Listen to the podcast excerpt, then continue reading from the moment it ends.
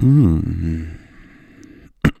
Hallo und herzlich willkommen zur dritten Folge von Täter, das Männermagazin.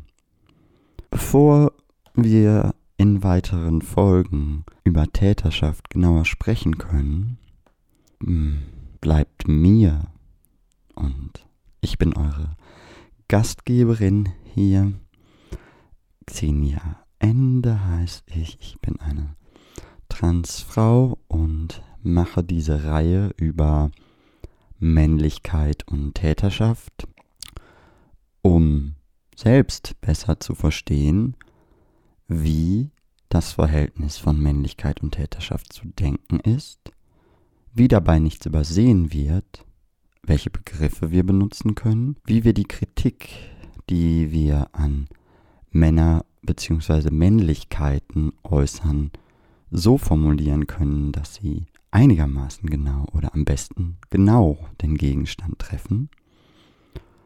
Und ja, dazu bedarf es einiger Voraussetzungen. Wenn ihr die beiden vorherigen Folgen gehört habt, dann wisst ihr vielleicht, dass ich anfangs über meine eigene Sozialisation als Transfrau gesprochen habe, aber eben auch über mein Leben als Mann. In dem Sinne, als dass ich selbst keinen begrifflichen Zugriff hatte auf das, was Männlichkeit sein könnte, wenn nicht die einfache Gleichsetzung von körperlichen Merkmalen, also Genitalien beispielsweise, mit Geschlecht. Und hm, dann habe ich in der zweiten Folge versucht, die Zusammenhänge zwischen Männlichkeiten nochmals zu problematisieren, indem ich insbesondere versucht habe, trans- und queere Männlichkeiten mit einzudenken. Ähm, nun gut. Ähm, ich habe in dem letzten Beitrag am Ende schon nochmal erklärt, warum ich Männlichkeit und Täterschaft gleichsetzen wollte. Und das lag daran, dass ich den Anspruch auf das Objekt, also der objektivierende Blick, das heißt die Entmenschlichung ähm, des Nichtmännlichen, des Weiblichen, der misogyne Reflex da drin und eben der Anspruch darauf, das auch in die Tat umzusetzen als strukturellen Teil männlicher Wahrnehmungsstruktur, also entschuldigt die Doppelung, als männlicher Wahrnehmung äh, zu schildern. Das Problem ist damit aber nicht zu Ende und setzt sich fort. Und ja, bevor, wie gesagt, es noch näher rückt an konkrete Täterschaft, ist es mir wichtig zu verstehen, über was ich hier eigentlich spreche. Und da gilt es, sich weiter zu befragen, zu lesen, andere zu fragen äh, und Antworten oder neue Spuren zu finden. Heute hatte ich in meinem Social Media Account dementsprechend mal gefragt, ob es denn ein kurzes Wort für cis-heteromänner gäbe, weil ich ja nicht immer nur sagen will Männer, wenn ich aber diese meine. Ich hatte dazu ähm, gesagt im Vorhinein äh, eine Diskussion aus dem About Blank über eben ähm, Männlichkeitskritik in linken Strukturen gehört. Da hatte Kim Poster gesagt, dass er cis-hetero-Männer ab jetzt Typen nennen würde. Das mag auch stimmen, dass das manche dann so verstehen, aber so ganz klar ist mir das noch nicht. Und deswegen denke ich weiter.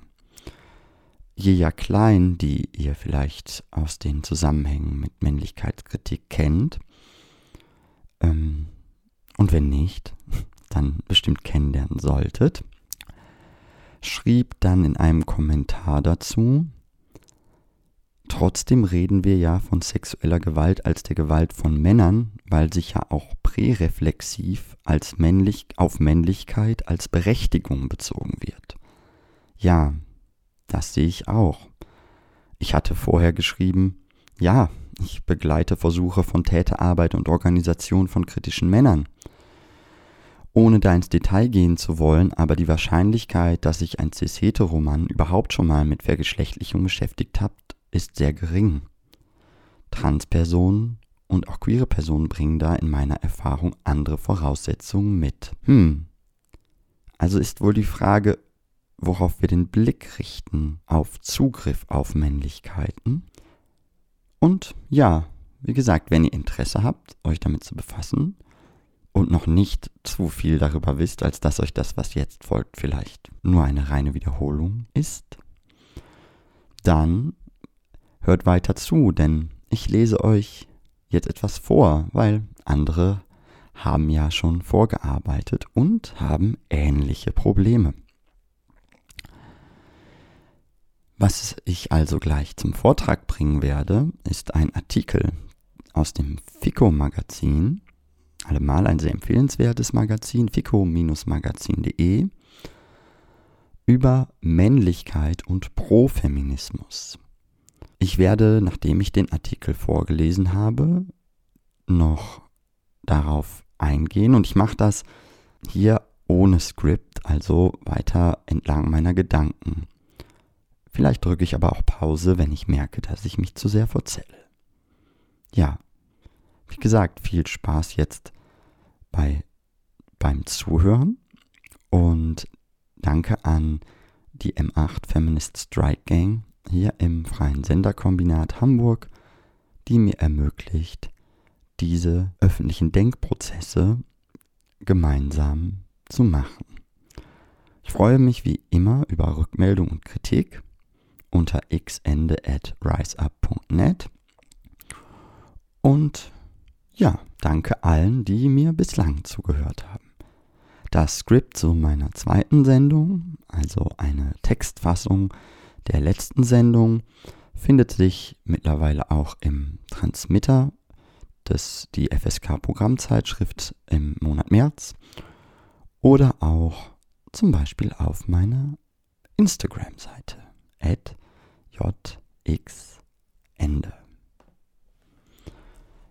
In diesem Sinne, ohne weiteres Getue, ähm, folgt jetzt Ah, da fällt mir auf, ich habe meinen Instagram-Namen auch geändert, denn ich habe mir ja einen neuen Vornamen gesucht, damit die Leute im äh, Mail-Verkehr mich nicht ständig misgendern, insbesondere da.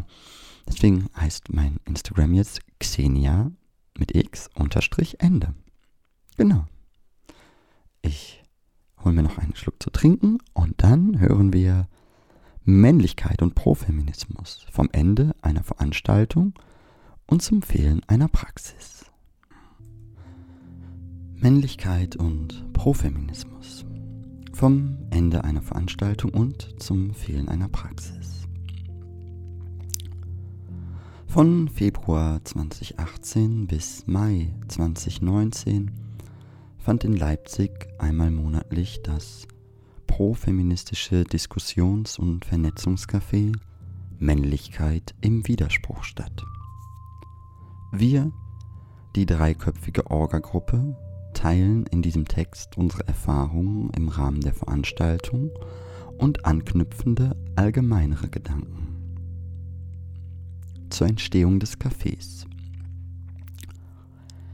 Hervorgegangen war das Café aus einer geschlossenen Gruppe von überwiegend Cis-Männern, die sich einmal wöchentlich trafen, um sich gemeinsam mit ihren biografischen und aktuellen Verstrickungen in patriarchale Strukturen und insbesondere mit ihren männlichen Begehrens-, Fühl-, Denk- und Verhaltensmustern auseinanderzusetzen.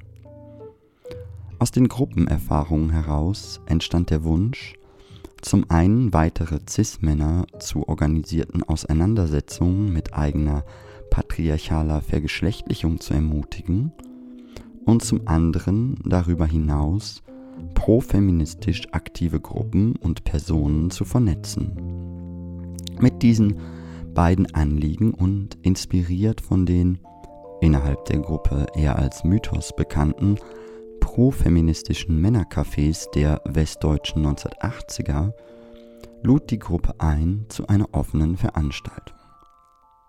Es gab Kaffee und Kuchen, ein paar einleitende Worte und dann für den überwiegenden Teil der Zeit Kleingruppen, in denen die Teilnehmenden sich zu viert bis sechst austauschten und diskutierten.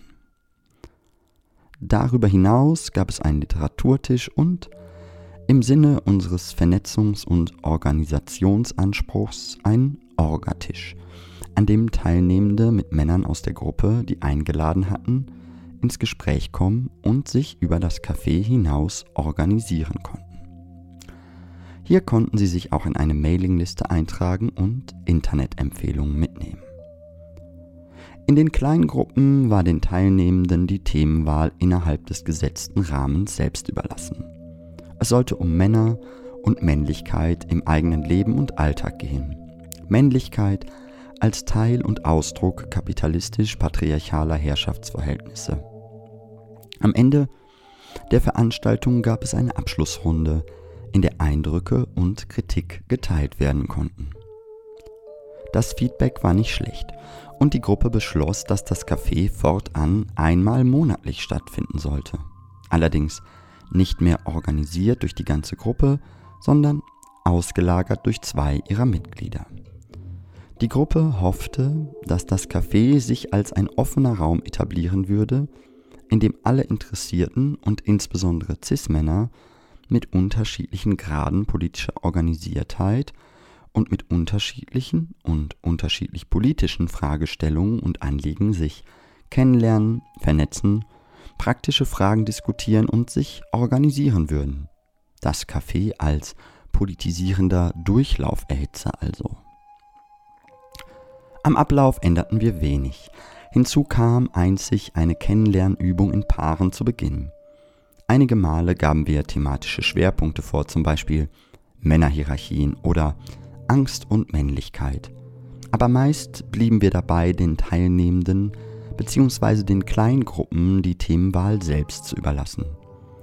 Bei einem der ersten Cafés stieß eine Teilnehmerin zur Orga-Gruppe, ab da waren wir zu dritt. Wer geht zu solchen Veranstaltungen und wozu? Meist kamen überwiegend Cis-Männer zu den Cafés. Das ist ungewöhnlich für Veranstaltungen, die das Wort feministisch im Titel tragen, entspricht aber unseren Erfahrungen mit Workshops und ähnlichen Veranstaltungsformaten zu Männlichkeit und Profeminismus. Regelmäßig wurde in der Abschlussrunde des Cafés Dankbarkeit dafür geäußert, in seinem Rahmen über problematischere Aspekte der eigenen Geschlechtlichkeit und insbesondere der eigenen Männlichkeit sprechen zu können. Solche Rückmeldungen freuten uns, erfüllten uns aber auch mit Ungeduld. Offenbar wurde das Café von vielen Teilnehmenden ausschließlich als Raum für Erfahrungsaustausch benutzt. Selten wurden Fragen politischer oder praktischer gestellt oder gar Versuche unternommen, sich über das Café hinaus zu organisieren. Der Orgatisch, den wir beim ersten Café noch extra betreut hatten, verlor sein Personal und verschmolz mit dem Literaturtisch. Übrig blieben von ihm lediglich Mailverteiler, Flyer, Internettipps. Außerdem verblieben viele Fragen, die vor allem CIS-Männer in den Kleingruppen zur Diskussion stellten, auffallend häufig im Bereich von Sprache, Sprachpolitik und beinhalteten immer wieder ein verkürztes Verständnis von Geschlechtsidentität als etwas frei Wählbares. Ein exemplarisches Beispiel dafür ist die regelmäßig gestellte Frage, kann, sollte ich mich eigentlich noch Cis-Mann nennen, bei all dem, was Männlichkeit so Problematisches mit sich bringt? Wenngleich wir den Impuls, sich als Mann von Männlichkeit oder Aspekten davon abgrenzen zu wollen, nachvollziehen können und, soweit wir CIS-Männer sind, auch von uns selbst kennen, finden wir diese Fragestellung gerade im Rahmen einer solchen Veranstaltung problematisch und halten sie vor allem für ein rhetorisches Aufschieben der Auseinandersetzung mit eigenen patriarchalen Verstrickungen, die unabhängig davon existieren, ob man sich nun Mann nennt oder beispielsweise Gender Fluid. Es gab aber auch produktivere Auseinandersetzungen im Rahmen des Cafés. Regelmäßig ging es zum Beispiel um eigenes problematisches Verhalten in intimen und sexuellen Beziehungen. Etwa um eigenen Paternalismus, um Solidarität mit von Sexismus betroffeneren Personen oder um den Umgang mit mackrigeren Freunden. Insbesondere erfüllte das Café zumindest, insofern erfüllte das Café zumindest einen seiner angedachten Zwecke. Das Private bleibt privat. Aber so angeregt der Erfahrungsaustausch auch immer wieder geführt wurde, blieb uns doch nach vielen Cafés ein schaler Beigeschmack, der im Verlauf der Monate immer eindeutiger wurde. Zum einen kamen oft nur wenige Leute zu den Cafés, wenn es gut lief, waren es rund zwölf, aber öfter kamen nur zwei bis vier. Besonders bezeichnend war folgendes Ergebnis. Wir hatten einen Vortrag zu Männlichkeit und Feminismus veranstaltet, zu dem 120 Leute gekommen waren, weit mehr als wir zu hoffen gewagt hatten. es saßen viele Männer im Publikum und die Frage nach Formen profeministischer Praxis wurde sowohl im Vortrag als auch in den Publikumsbeiträgen angeregt diskutiert. Wir verteilten Flyer für das Café und erwarteten dort beim nächsten Mal unter anderem einige der angefixten Männer aus dem Vortrag wiederzusehen. Aber es kamen nur genau zwei Personen, beides Frauen. Das Unvermögen und der Unwille von Cis-Männern, über Lippenbekenntnisse hinaus pro oder feministisch aktiv zu werden, wurde hier überdeutlich.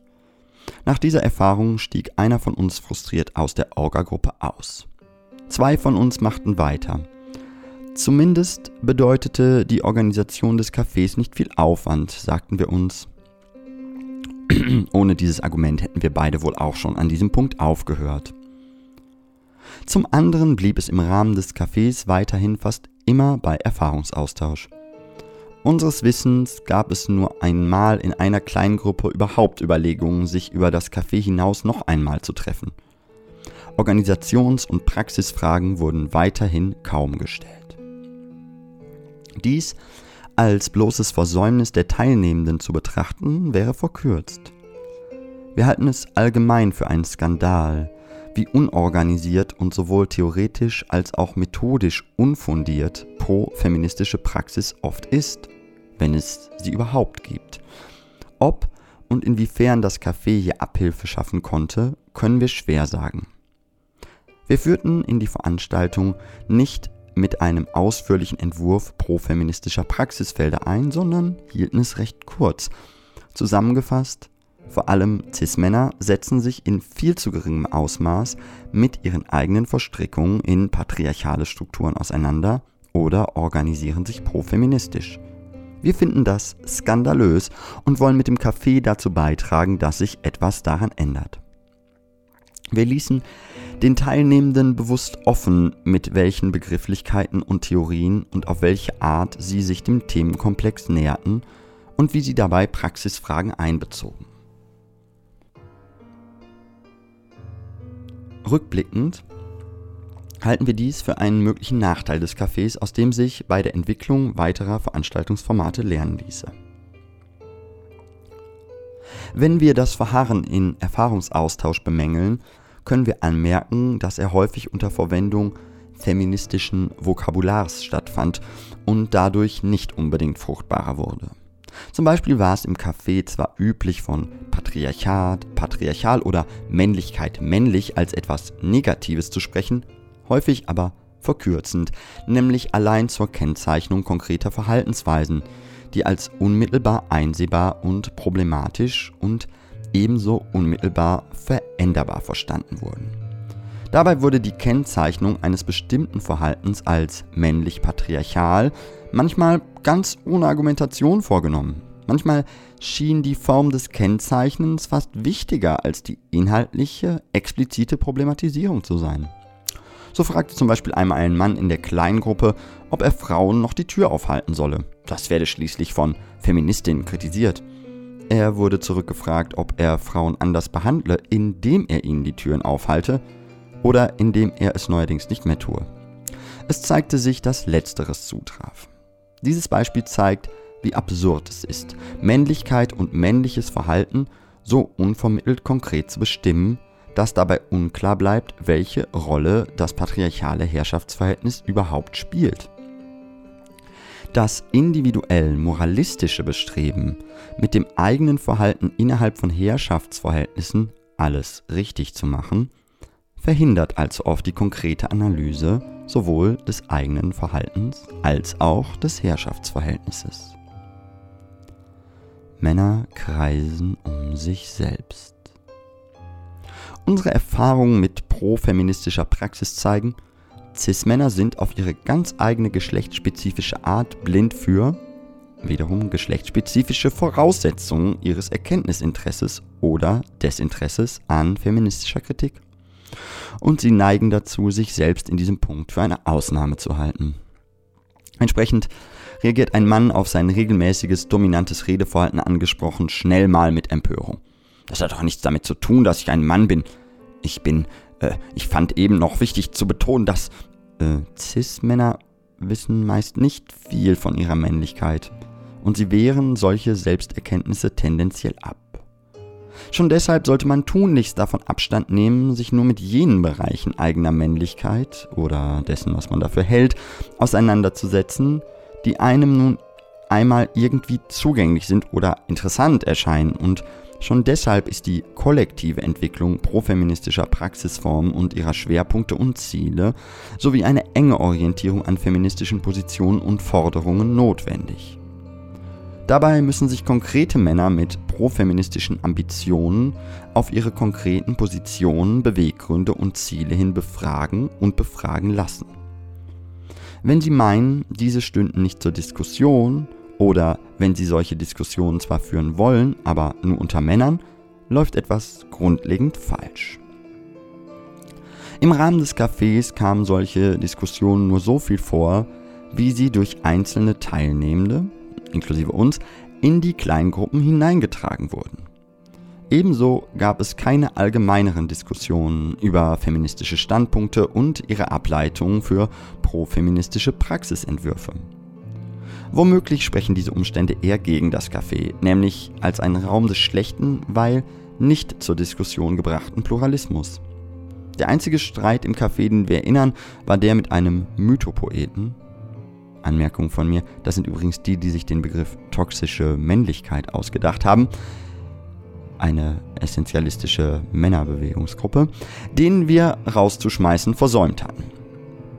Bezüglich rhetorischer Abwehrreflexe von Cis-Männern halten wir auch die bereits angedeutete, oft uneindeutige und intransparente Verwendung verschiedener Begriffe von Männlichkeit für relevant, die ihren Teil zum schlechten Pluralismus beiträgt. Während es innerhalb feministischer Theorie klar hergeleitete Begriffe von Männlichkeit gibt und diese je nach theoretischem Schwerpunkt zum Beispiel als Habitus, Identität oder als Resultat bürgerlich-kapitalistischer Subjektivierung beschrieben wird, macht sich der Alltagsverstand zunächst einmal nicht viel aus bewusster Begriffsentwicklung. Männlichkeit wird hier zum Beispiel assoziiert mit Autonomie, Rationalität, Standhaftigkeit oder Aggression. Im linksradikalen Alltagsverstand sind diese Eigenschaften zumindest zum Teil oft abwertend besetzt. Dies ist grundsätzlich begrüßenswert. Negative Zuschreibungen sind für Männer aber auch nutzbar, um sich von den wirklich männlichen, also besonders schlimmen Männern abzugrenzen und sich dabei noch mit irgendwie gesellschaftstheoretischem Vokabular zu schmücken. Solche Abgrenzungsversuche gehen über die schnell einher mit zum Beispiel sozialchauvinistischen oder rassistischen Zuschreibungen. Der andere Mann als der Proll oder der schwarze migrantische Player. In diesem Zusammenhang lässt sich feststellen, dass inzwischen das Gerede von toxischer oder mackriger, ungesunder, offen gewaltvoller und kritischer Männlichkeit, das dagegen gesetzte positive Ideal, auch unter Linken nicht ungewöhnlich ist. Manchmal wird sogar von kritischen Männern gesprochen. Solche Unterscheidungen in gute und schlechte Männlichkeit halten wir für problematisch. Sie machen den männlichen Bedürfnis nach Identifikation mit Männlichkeit ein Zugeständnis, vermischen häufig Männerkonkurrenz und Kritik und vollziehen Modernisierungsprozesse patriarchaler Geschlechterverhältnisse auf der Sprachebene unkritisch nach. Längst ist es Teil neoliberaler Männlichkeitsanforderungen, dass auch Cis-Männer ihre Männlichkeit zum Teil bewusst gestalten, um besser zu funktionieren.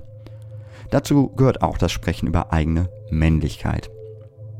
So sind solche Unterscheidungen auch bestens geeignet, einen falschen Begriff männlicher Gewalt zu entwickeln, der sie auf einen Teil ihrer Form reduziert und somit andere Formen nicht als solche fassen kann. Dieses theoretische Unvermögen kommt bestimmten Formen männlicher Gewalt geradezu entgegen. So kann zum Beispiel ein modernerer Mann, der als Täter in einer intimen Beziehung nicht auf Schläge mit der Faust, sondern auf Gaslighting zurückgreift, psychologisieren und Emo Gaslighting, psychologisieren und emotionale Manipulation zurückgreift, auch im Sinne der Legitimation seiner Täterschaft ein Interesse an der Unterscheidung zwischen kritischer und toxischer Männlichkeit haben. Statt nach einer guten, besseren Männlichkeit zu suchen, die man sich zu eigen machen kann, und sie über die Abgrenzung zu allen möglichen Formen schlechter Männlichkeit zu bestimmen, sollte man sich fragen, wie man überhaupt zu diesen Anliegen kommt und wie dieses mit eigenen identitären Sehnsüchten und patriarchaler Subjektivierung zusammenhängt. Wie wird man Feminist? Die Frage, wie ein guter Mann auszusehen und sich zu verhalten hat, kann auch unter profeministischen Männern Anlass für neue Formen der Konkurrenz werden. Wer ist hier der feministischste Mann im Raum? Hm, bringt es mir Anerkennung, reflektiert eine Geschichte zu erzählen, in der ich als Täter oder unsensibler Trampel vorkomme? Was ist die zeitgemäße Kritik an mir? Auf welches Verhalten muss ich in Zukunft achten, um nicht als Macker bezeichnet zu werden?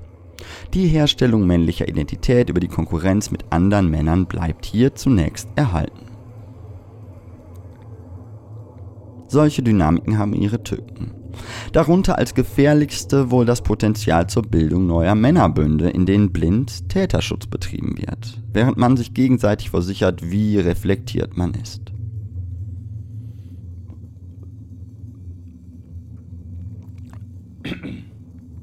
Sie bergen aber unseren Erfahrungen nach auch ein Potenzial. Wenn Männer allein aus Angst vor Sanktionen durch FeministInnen, etwa Statusverlust, Kritik, Ausschlüsse, kein Sex, nicht mehr so übergriffig Frauen und Queers gegenüber sind, ist vielleicht etwas besser als zuvor. Noch besser wäre allerdings, eigene Anpassungsreflexe dieser Art zu begreifen und über sich hinauszutreiben. Wenn der Feminismus es fordert, stelle ich mir als Mann halt mal die Frage, wie meine Täterschaft von innen aussieht, wie ich zu ihr kam, komme und wie ich verhindere, dass ich wieder zum Täter werde. Oder die Frage, wieso ich immer in vertraut kumpelhafte Dynamiken mit Männern falle, die ich eben erst kennengelernt habe, aber Frauen und Queers gegenüber höflich desinteressiert bleibe. Oder sie infantilisiere und sexualisiere.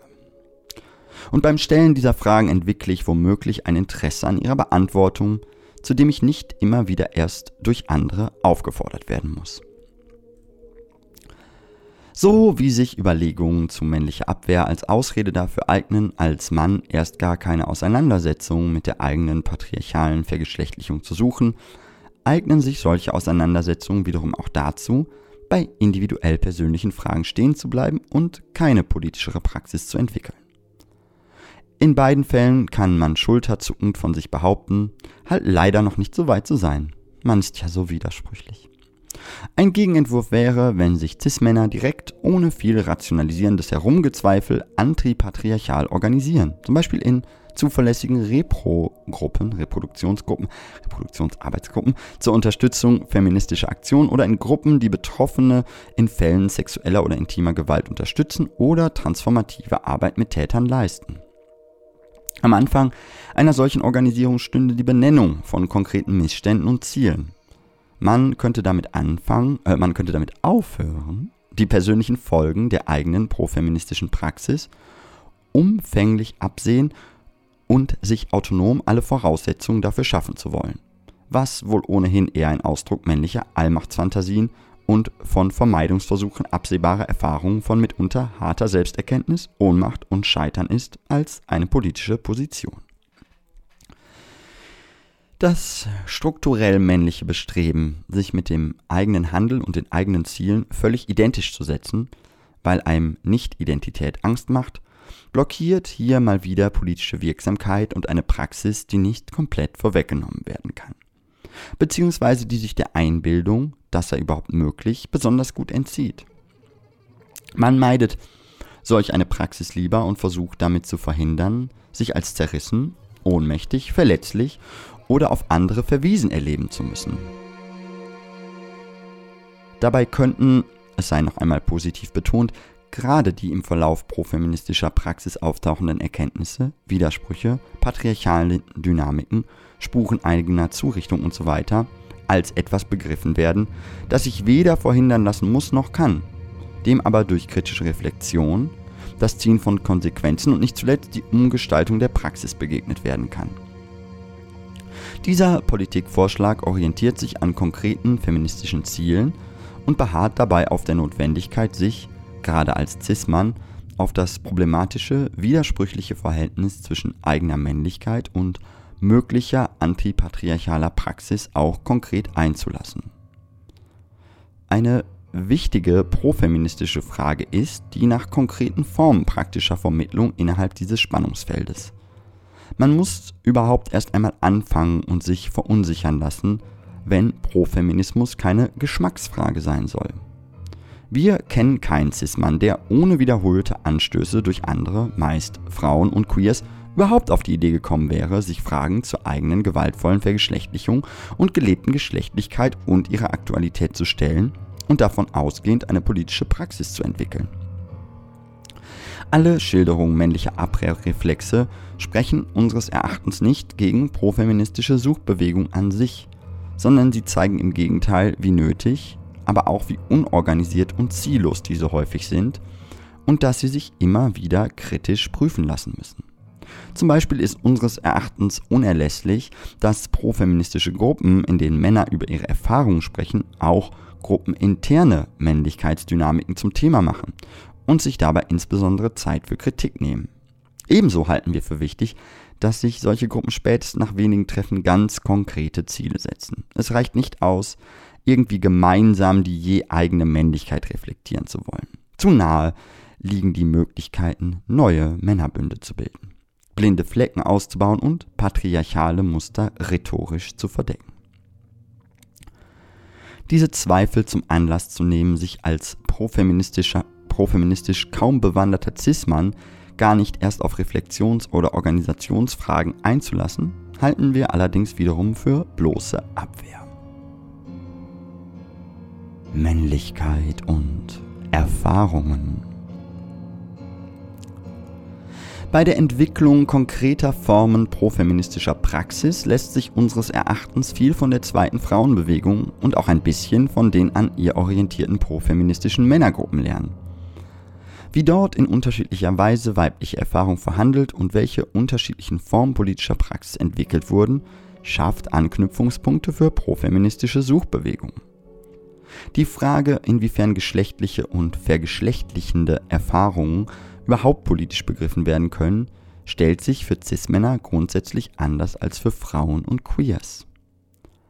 Wenn feministisches Erkenntnisinteresse von weiblichen Erfahrungen ausgeht, müssen sich CIS-Männer fragen, welche Rollen sie für und in dieser Erfahrung spielen, inwiefern sie also Täter und Komplizen patriarchaler Gewalt sind.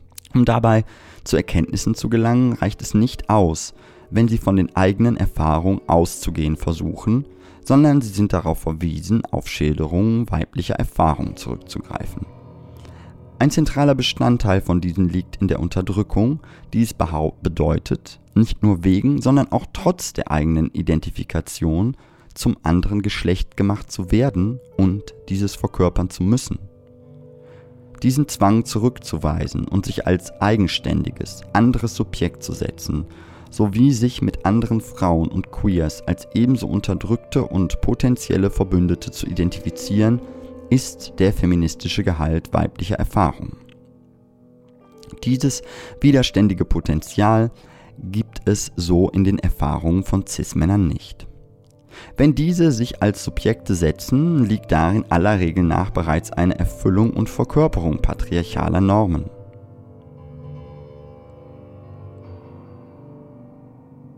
Männliche Identität entsteht dreifach. Erstens als Abgrenzung zur Weiblichkeit, als abgespaltenes, projiziertes, unterworfenes. Zweitens in der Identifikation mit anderen Männern und drittens in der gleichzeitigen Abgrenzung zu anderen Männern als Konkurrenten. Auch sich als Mann als nicht identisch mit der patriarchalen Norm zu erfahren, etwa wenn man im Männerbund Schwäche zeigt und einem deshalb der Ausschluss droht, verstärkt für gewöhnlich das Bedürfnis nach erneuerter Herstellung männlicher Identität. Dieses Bedürfnis ist tief in Männer eingeschrieben, aber man kann und sollte versuchen, mit ihm zu brechen. Im allgemeinen Wissen um ihre geschlechtsspezifische Zugerichtetheit sollten Cis-Männer ihre konkreten Erfahrungen von Nicht-Identität untersuchen und die dabei deutlicher werdenden Brüche zwischen verkörperter Männlichkeit und ihr entgegenstehenden Sehnsüchten und Wünschen vertiefen. Zugleich sollten sie ihr männliches Identifikationsbestreben das Erfahrungen von Nicht-Identität auch auslösen und das sich oft auch in eben solchen Sehnsüchten wiederfindet, kritisch an sich festzustellen lernen und es damit zu einem weiteren Ausgangspunkt für Erfahrungen von Nicht-Identität machen. Andernfalls endet der patriarchale Impuls lediglich in einer weiteren Männlichkeitsvariante, in der man es sich erneut mehr oder weniger bequem machen kann. So entstehen die um sich selbst kreisenden Bewegungen, die wir auch im Rahmen des Cafés zu Genüge beobachten konnten. Man gleicht sich aus, man redet ab sofort leiser und schlägt dabei die Beine übereinander. Andere Männer machen Sport oder debattieren, Pro-Feministen reden mit anderen Männern über ihre Männlichkeit oder ihre Gefühle. Solches grundsätzlich begrüßenswerte Erkunden eines anderen, unmännlicheren Auftretens und Verhaltens kann zudem schlechtenfalls als Männlichkeitsurlaub auf bestimmte Räume und Veranstaltungen, wie etwa das Café, beschränkt bleiben. Das Ineinandergreifen von Form und Inhalt wird pro feministischen Bemühungen notwendig zur ständigen Herausforderung. Sei es das angedeutete Verhältnis von Erfahrung und Nicht-Identität, das Verhältnis von privat und öffentlich, das Verhältnis von sich Objekte setzen und als Objekt gesetzt werden, ob in der Sexualität oder woanders. Der Regel nach sind gerade die Männer, die sich dringend mit genau diesen Themen in ihrem konkreten Alltag auseinandersetzen mussten, um weniger Teil des Problems zu sein, massiv uninteressiert aufgrund ihrer Verstrickung oder biegen immer wieder falsch ab. Beispielhaft und symptomatisch haben Männer meist keinen Begriff davon, in wie vielen Bereichen sie ihre Perspektive ungeprüft als allgemein oder geschlechtslos begreifen. Die patriarchalen Verhältnisse machen ihnen diese oft kaum bewusste Haltung leichter. Sie haben ihren Platz darin. Die Zumutung, dass Männer von Lebenserfahrung schwafeln, nimmt in profeministischen Kreisen die besondere Form an, dass Männer abstrahierend davon erzählen, wie sie dieses und jenes Phänomen auch mal an sich festgestellt hätten. Auch hierbei unterschlagen sie, distanziert und abgeklärt, weder das Besondere, wieder das Besondere und nicht identische in ihren Erfahrungen. Das Unvermögen und der Unwille von Cis-Männern, sich auf das geschlechtsspezifisch Besondere in den eigenen Erfahrungen einzulassen, erleichtern ihnen einen seltsamen Kurzschluss. Erkenntnisse aus feministischen Auseinandersetzungen mit weiblichen Erfahrungen werden direkt auf Männer zu übertragen versucht. Profeministische Männer tendieren dazu, durch schlechte Analogien wie die Proklamation, das Private sei für Männer auf die gleiche Art politisch wie für Frauen, im Weg herumstehen. Aber das muss nicht sein. Man kann sich als Cis-Mann eingehend mit verschiedenen Aspekten ein und derselben eigenen Erfahrung auseinandersetzen und sie mit den Erfahrungen von Frauen, Queers und anderen Cis-Männern ins Verhältnis setzen, um die patriarchalen Momente darin aufzudecken. Man kann sich auf verlorene Erfahrungspotenziale und eigene patriarchale Täterschaft, die für die Täter zunächst meist gar nicht als Erfahrung existiert, hin befragen. Und wir denken, dass man es sollte, denn hieraus kann sich eine eigene politische Praxis entwickeln. Die Aufdeckung der eigenen männlichen Zurichtung, Verstricktheit und Täterschaft in den bestehenden patriarchalen Verhältnissen und die Aufdeckung der stetigen Integration von verzerrten Momenten des Nicht-Identischen in die eigene dauerfragile Identität als Mann. Dabei muss es unseres Erachtens sowohl um biografisches gehen als auch, oft zunächst von Cis-Männern übersehen und hinten angestellt, um aktuelle patriarchale Verkörperungen und Dynamiken im Alltag, also in Beziehungen, in Wohnzusammenhängen, in politischer Arbeit und so weiter. Diese immer auch schmerzhaften Aufdeckungsprozesse können einem unter anderem die Möglichkeit eröffnen, gewaltvolle Erfahrungen, innere Beweggründe eigener ausgeübter Gewalt und ihre Auswirkungen sowie verloren gegangene Erfahrungspotenziale, mit denen jede Zurichtung einhergeht, zu betrauern. Etwa die eigene männlich verkorkste Sexualität, die von einem selbst ausgehende Abwertung und Unterwerfung des anderen Geschlechts und seiner Verkörperung in Frauen, Queers, oder die Erfahrung als Lohnarbeiter, Student, ALG-Abhängiger in kapitalistischen Verhältnissen. Bei all dem wäre allgemein nach, nach einem spezifisch männlichen Verhältnis zur eigenen Natur und zum eigenen Körper zu fragen, das zentral bestimmt ist durch die Abspaltung grundlegender Momente menschlicher Existenz, etwa sich hingeben, sterblich sein, abhängig sein. Und die Überhöhung bis hin zur Imagini Imagination von Eigenschaften, die man als vereinzelter Einzelner braucht, etwa Willenskraft, Autonomie oder Unverwundbarkeit.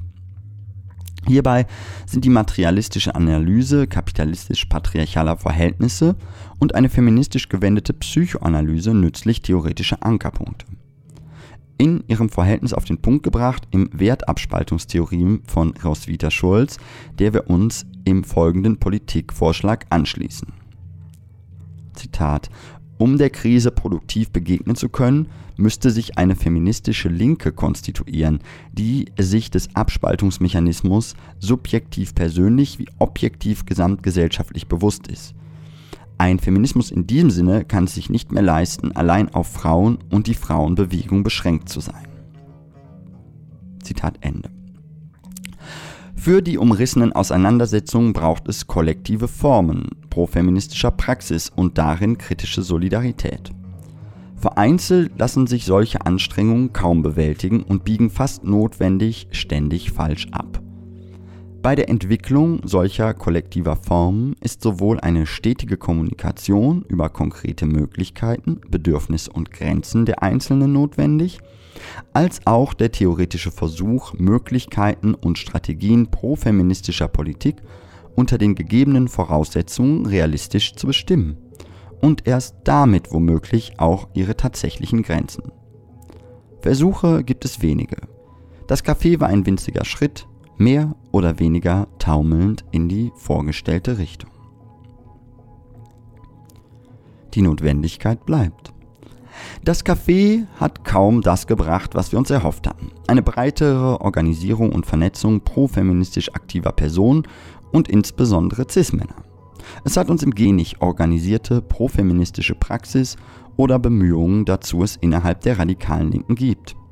Dies kann nur als Skandal begriffen werden. Allein angesichts der Alltäglichkeit intimer und sexueller Gewalt auch innerhalb der radikalen Linken, der Täterschutzdynamiken und der spezifischen Rolle von Cis-Männern darin, der männerbündischen Frauen der männerbündischen Frauen und Queers immer wieder ausgrenzenden Strukturen und Dynamiken auf Pläne und Veranstaltungen, um nur wenige Beispiele zu nennen. Diese Missstände innerhalb der radikalen Linken gehören auf den Müllhaufen linker Bewegungsgeschichte. Es müsste sich eine profeministische Praxis etablieren, die die Lebensumstände der Einzelnen in den Blick nimmt und verändert, dabei neoliberal individualistisch zu werden. Den Blick für Produktionsverhältnisse zu verlieren oder Männlichkeit oder ihre Anforderungen zu stärken. Die Abwehr linker Cis-Männer, gerade in Bezug auf persönlich-politische Auseinandersetzungen mit Geschlecht, wird durch profeministische Ansätze selbst praktisch zum Thema gemacht. Durch die Schichten und Abgründe vermännlichter Subjekte hindurch decken sie etwas auf, das womöglich zu sich selbst kommen und ein Interesse daran entwickeln könnte, feministische Kämpfe uneingeschränkt zu unterstützen und dabei die Bedeutung des Zusammenfallens von Selbstveränderung und Veränderung der Umstände ernst zu nehmen.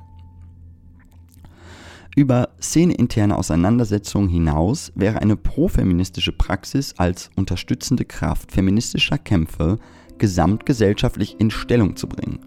Gegen patriarchale Zustände im Allgemeinen, gegen kapitant an Schlagkraft gewinnende reaktionäre bis neofaschistische positive Männlichkeitsentwürfe und die reale Faschisierung konkreter Männer. Wären aus grundlegenden feministischen Forderungen an Männer heraus Formen profeministischer Praxis zu entwickeln. Sich Männlichkeitsanforderungen widersetzen. Männerbünden in den Rücken fallen. Jede Form männlicher und patriarchal, patriarchaler Gewalt radikal bekämpfen. Und nicht stehen bleiben bei den vielen konkreten Widersprüchen, die das mit sich bringt. Auf der Grundlage einer materialistisch-feministischen Kritik der herrschenden Verhältnisse eine organisierte profeministische Praxis zu entwickeln, halten wir für eine bisher kaum ergriffene Aufgabe der radikalen Linken, vor allem ihrer Cis-Männer. Hm, na, ja, das war der Text. Interessant, ne? Ziemlich viel. Da ist auch viel drin. Aber ja, wie sie, ähm, äh, irgendwo im Text steht es ja auch, ich zitiere da nochmal kurz raus, ähm, äh, ähm, hier, wo war's? Der Alltagsverstand kümmert sich nicht viel um Begriffsbildung. Darüber, ähm, darauf gehe ich vielleicht noch ein. Worauf gehe ich jetzt noch ein? Was hat man da für einen Text? Mann, eins, Mensch. Was ist das? Hm.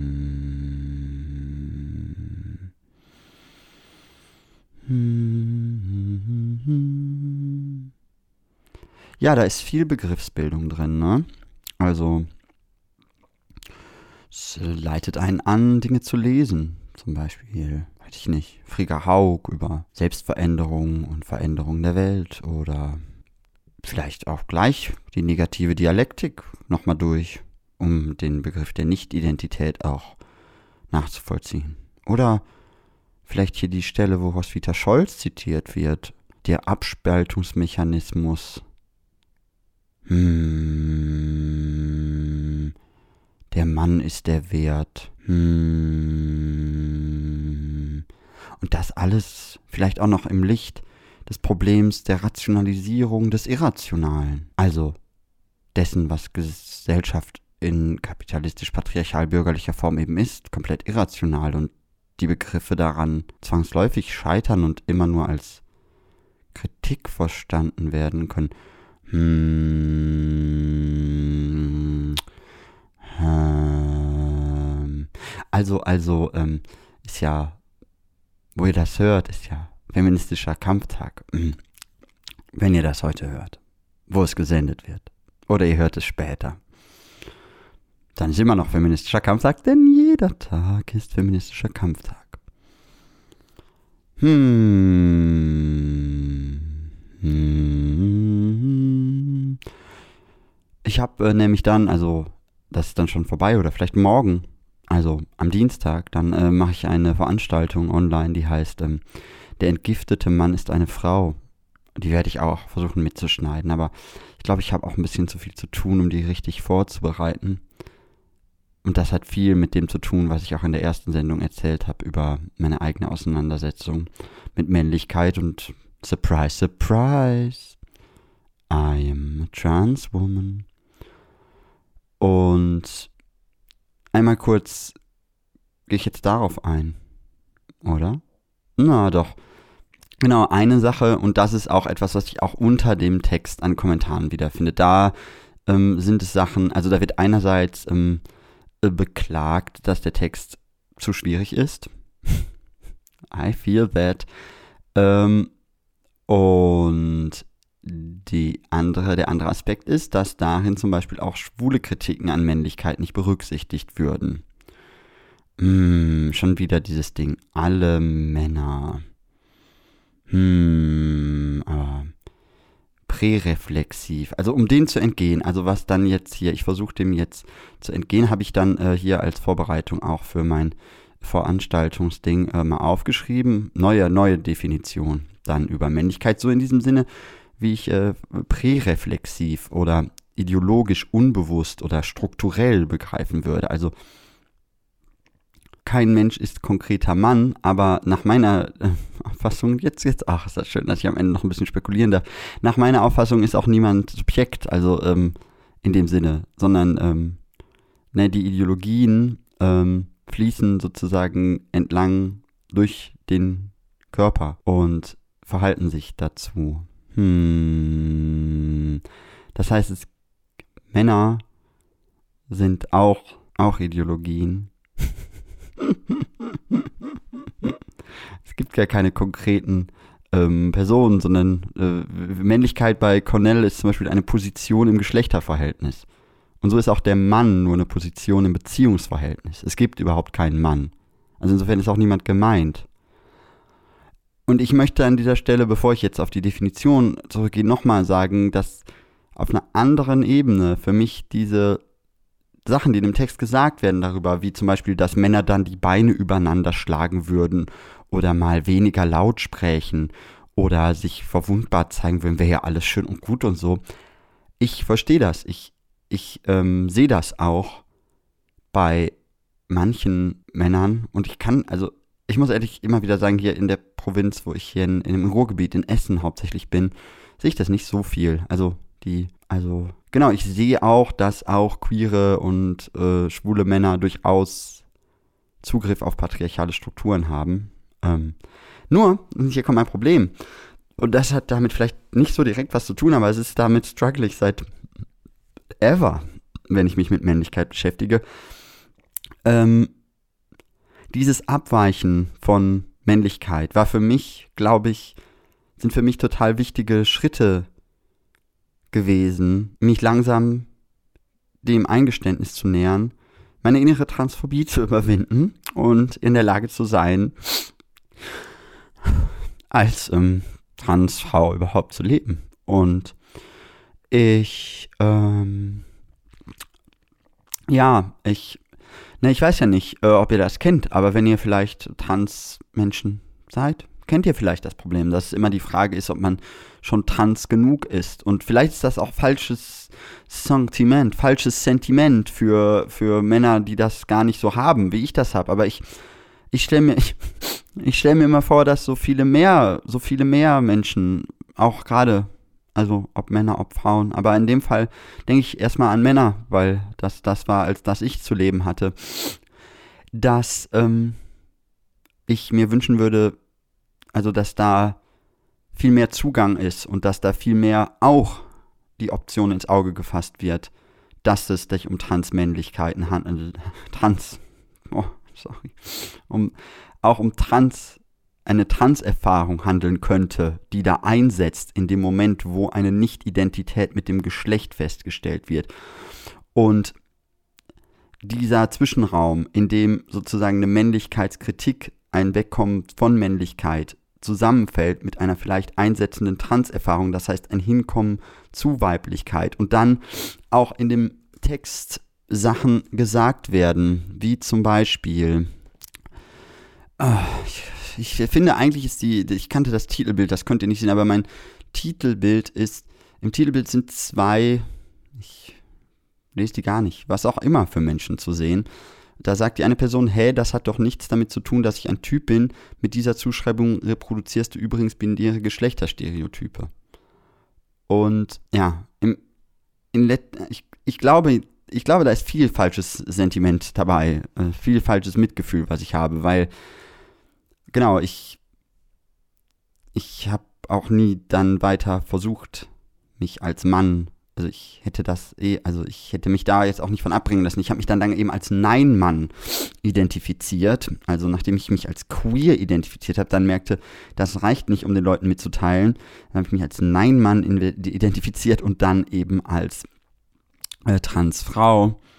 Und ich will nur alle, also ich bin da ein bisschen, ich meine, das liegt an meiner, vielleicht an meiner Ohnmacht und ist vielleicht theoretisch auch falsch. Aber es, es, ich werde da weiter drüber nachdenken, aber ich wünsche mir, dass gerade Menschen, vielleicht auch die, wie ich in den 90er Jahren groß geworden sind und denen Transsein nicht zugänglich war, das heißt, die über Jahre und Jahrzehnte möglicherweise Männlichkeitserwartungen in sich reproduzieren mussten. Und dann vielleicht in dem Versuch, da rauszukommen, nicht, erst vielleicht nicht den Zugang dazu haben, ich weiß nicht, nicht, ne, Transemanzipation ist schwer und ähm, genau, stark sanktioniert und ähm, wenn eine Person, die noch nicht die Worte gefunden hat, ich finde also ich finde, da tun sich schon weitere Schwierigkeiten auf. Und genau, die hängen dann, also ich werde da auch weiter reingehen ähm, in das Thema. Also ich, ich fasse nochmal zusammen, was ich eigentlich meine. Der in dem Moment, wo ich nicht mehr männliche Geschlechtsstereotype erfülle, aber gleichzeitig von einer berechtigten Männlichkeitskritik die Rückmeldung bekomme, dass ich immer noch männlich sei und dann auch noch sozusagen immer weiter meine männliche Sozialisation mir unterstellt wird, kann das sehr schmerzhaft sein. Das kann sehr schmerzhaft, schmerzhaft sein. Und genau, dieses Trans ist für mich kein, ich brauche, also ich bin erstmal absolut dagegen, da irgendeine Form von Gatekeeping zu betreiben. Ich bin da, also ich bin da nicht nur ein bisschen dagegen. Eigentlich würde ich jetzt gerade sagen, ich bin da absolut in voller Ernsthaftigkeit mit allem, was mir zur Verfügung steht dagegen, weil ich die Zugänge, ich weiß nicht, wie das in den queeren, hippen Super-Communities am Rande der Welt ist, aber für die Menschen, mit denen ich groß geworden bin und die auch hier zum Teil, für mich ist sich, fühlt sich die Transsituation hier eher so an wie vielleicht für homosexuelle Menschen in den 70er Jahren. Es ist psychisch leichter zu internalisieren, sich selbst unter größter Abweichung von Männlichkeit noch als Mann zu beschreiben, als in Kauf zu nehmen, sich in allen sozialen Beziehungen, in allen gesellschaftlichen Zusammenhängen und in allen theoretischen Auseinandersetzungen damit abgeben zu müssen, dass die Vorstellung, dass eine Identität, eine Transidentität etwas ist, was belegt und bewiesen werden muss, dass es etwas ist, Ne, und dass die transphoben Strukturen in mich beispielsweise dermaßen scharf eingeschrieben sind, dass, ähm, ja, wie gesagt, ich gar nicht die Kritik an Männlichkeit, eigentlich, nein, ich möchte die nicht relativieren, bleibe auch an, ich möchte nicht, ich sehe die auch, sehe das, das ist alles in einer Brust schlagend, aber ich will erwähnen, dass ich, oder möchte vielleicht hinzufügen, dass ähm, die Selbstidentifikation der Subjekte ernst genommen wird und auch die Reflexion an dem Punkt, wo sie ist, ernst genommen wird. Das ist aber andererseits alles richtig, was da in dem Text steht, nach meinem Erachtens an super vielen Stellen. Ich bin da und ich kann das jetzt für mich nicht entscheiden. Ich habe, ähm, um, kann hier nicht weitermachen leider. Und wir haben äh, nicht mehr viel Zeit. Die Zeit ist eigentlich schon abgelaufen. Insofern, ja, das war die Stunde. Aber ich überziehe nochmal kurz. Oder? Nö. Bis zum nächsten Mal.